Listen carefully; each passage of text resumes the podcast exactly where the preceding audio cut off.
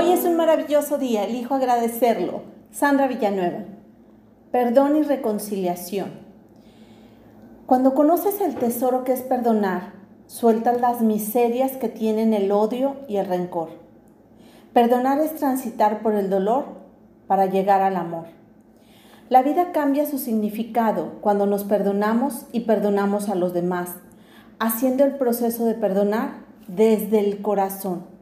Es un regalo, una donación de amor para nosotros mismos y para los demás, dejando de sentir culpa, vergüenza, autocrítica, odio, resentimiento, rencor, elegir la paz, la serenidad, la compasión, la misericordia.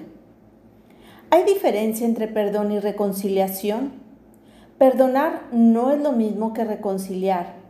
Perdonar no es confiar en el agresor.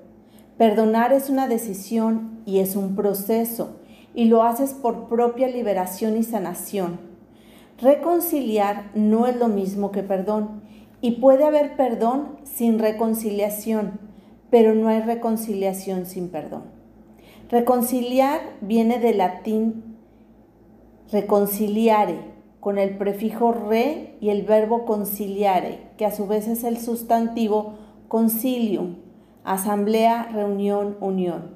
Reconciliare es hacer volver a alguien a la asamblea, a la unión y de acuerdo con otros. Pensamos que perdón es sinónimo de reconciliación y son muy diferentes. Por consiguiente, se tiene miedo a exponerse a recibir nuevamente las mismas vejaciones. En los talleres de Escuela de Perdón y Reconciliación, conocidos como ESPERE, se manejan tres tipos de reconciliación te los explico. La primera, sin reservas. La relación se establece y queda como antes de lo sucedido. Se deja atrás el hecho doloroso y se continúa. Este tipo de reconciliación se da por completo cuando se ha vivido el proceso del perdón. Segunda, reconciliación distante.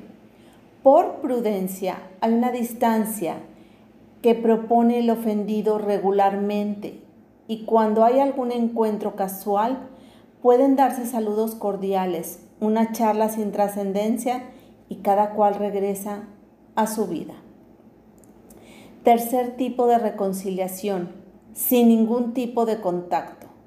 La víctima regularmente es quien decide perdonar sin ninguna reserva, pero elige no tener ningún tipo de contacto con el agresor. El ofendido decide poner distancia. Es importante que el ofendido haya hecho su proceso de perdón, que no sea este tipo de reconciliación una furia contenida. ¿Cómo poder identificar la diferencia si aún hay dolor? No se ha vivido por completo el proceso de perdón. Lo deseable después de un hecho doloroso es que el agresor y el agredido, cada uno hiciera su propio proceso de perdón y reconciliación consigo mismo, mucho antes de hacerlo con otro. El regalo primero es para cada uno, antes de dárselo a alguien más. Es importante considerar que el ofensor no es el único responsable del hecho.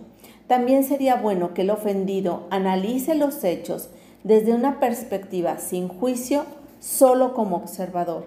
Y quizá había que aprender a poner límites, a decir ya basta, a mantener distancia, a alejarse a tiempo. En la vida todos cometemos errores. Partiendo de este principio, unos hemos elegido caminar por un sendero y otros por otro. No llevamos el mismo camino recorrido. Nadie nos hizo nada. Cambia tu percepción, Cambia tus creencias.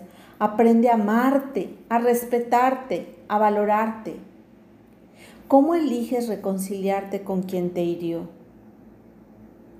¿Cómo eliges reconciliarte contigo mismo?